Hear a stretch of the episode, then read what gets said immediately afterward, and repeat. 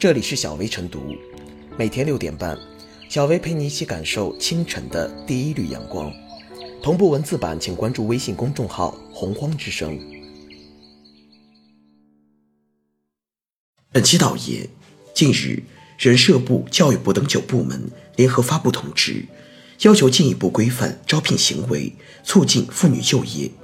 其中提出，招聘时不得询问妇女婚育情况，同时规定，对用人单位、人力资源服务机构发布含有性别歧视内容招聘信息的，依法责令改正；拒不改正的，处一万元以上五万元以下罚款。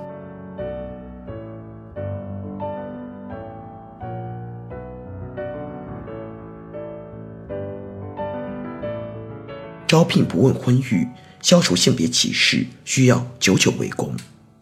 在求职就业的过程中，不少女性都遭遇过性别歧视，无论是只要男生，还是男生优先，亦或怀孕女员工遭遇花样拟人、人为建构的藩篱，对一些女性进行区隔和社会排斥。无论她们多么努力、多么优秀，都失去了公平参与竞争的机会。这不仅让他们与好工作失之交臂，也会带来失落感与挫败感，承受着精神上的痛苦。一些企业热衷招聘男生，在很大程度上是基于生育成本的考虑。女性在怀孕期、产期和哺乳期，或多或少都会影响工作。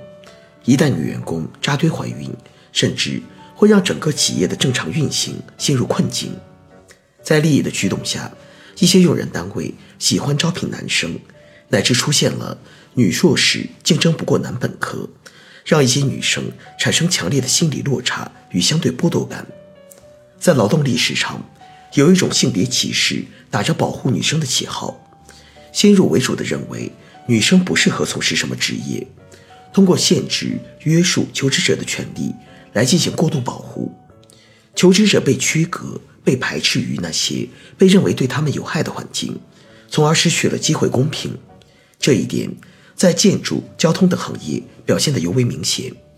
男生能吃苦，女生很娇气，这样的刻板印象难免有失偏颇。一些企业之所以热衷询问求职者的婚育情况，就在于他们已经戴上了有色眼镜，先入为主地对他们进行了污名化，将他们视为异类。在工具理性的裹挟下，他们不愿意给女性提供就业机会，让一些女性直接输在了起跑线上。对规则揣着明白装糊涂，或者明知故犯。不管你怎么样，反正我就这样的自说自话，让部分女性遭遇了二次伤害。招聘不问婚育的初衷在于让规则公平得到首位，让机会充沛的不择性别而出。当女性能够享受平等的竞争机会，社会流动渠道才会更加畅通与多元。招聘不问婚育，在消除性别歧视上有一定功效，却难以治本。只有实现生育成本社会化，减轻用人单位在女职工生育上的压力和负担，才能从根本上提高他们接纳、认同女性的积极性和主动性。女性在求职过程中的命运。说到底，也是她们是否拥有足够体面与尊严的一面镜子。女性就业的品质，折射了一个社会的文明程度。消除性别歧视难以一蹴而就，细微的进步同样有价值与意义。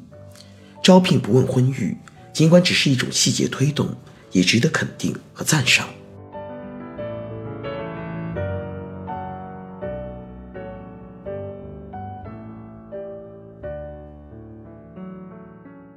为九部门向求职性别歧视亮剑叫好。不必讳言，近年来，女性就业面临的困难越来越大，很多女性都有过被质疑、被挑剔的经历。据媒体报道，一些女性求职者为了能够进入面试，甚至会在简历上直接写上已婚、已育、一子一女，言下之意，俩孩子肯定不会再生了。上个月，媒体爆出。湖南邵阳新宁县人民医院在招聘临时护士时，要求应聘人员两年内不准怀孕。尽管涉事医院事后被追责，但如此赤裸的歧视行为再一次引发舆论热议。更多的情形则是，为了规避法律法规，一些企业在招聘时将性别要求设定为隐性门槛，要么女性简历看都不看，要么在面试后心照不宣地筛掉女性。更恶劣的是，有企业故意将已怀孕员工调整到条件恶劣的岗位，迫使其主动辞职。凡此种种，均属极为恶劣的歧视行为，对此就应该旗帜鲜明的反对。客观而言，保障妇女合法权益的法律法规不少，但在现实中，真正能够得到落实也并不容易。一方面，需要细化制度，明确划定进行线。此次九部门联合出台文件，就是一种细化的努力，其现实效果值得期待。比如，规定列举了一连串的不得：不得限定性别或性别优先，不得以性别为由限制妇女求职就业，拒绝录用妇女，不得询问妇女婚育情况，不得将妊娠测试作为入职体检项目，不得将限制生育作为录用条件，不得差别化提高对妇女的录用标准。这些禁止性规定直指当下的招聘弊端，具有强烈的现实操作性。另一方面，在构建女性就业的支持系统方面，也要有所作为。此次通知就明确提出，加强对妇女就业的培训服务，促进三岁以下婴幼儿照护服务发展，加强中小学课后服务，完善落实生育保险制度等。如果这些制度举措能够得到落实，必然会为女性就业创造良好环境和条件。从而减少女性用在家务和孩子上的时间。此外，女性就业权益受损也与相关部门执法积极性不高、执法力度不大有关系。此次通知提出建立联合约谈机制、健全司法救济机制、建立失信惩戒机制等，必将倒逼企业遵守法律规定，保障妇女权益。当然，企业有企业的难处，由于男女生理上的差异。和承担的社会角色不同，女性往往在维系家庭、生养子女等方面要付出更多，由此，女性的职业状态也确实会受到一定影响。这也导致了用人单位在招聘女性时顾虑重重。但不管有多难，歧视女性的做法并不可取，从根本上讲，也不会助力企业发展。毕竟，我们不能只看到职场女性的弱点，还应该看到。女性在职场上大放异彩的一面，无论是女性的细致较真，还是女性的和风细雨，都会助力企业顺畅发展。一个真正有大格局的企业，从来不会是一个歧视女性员工的企业。时代在前进，社会在发展，性别偏见早就该被扔进历史的垃圾堆了，绝不应该成为当下用人单位的行为准则。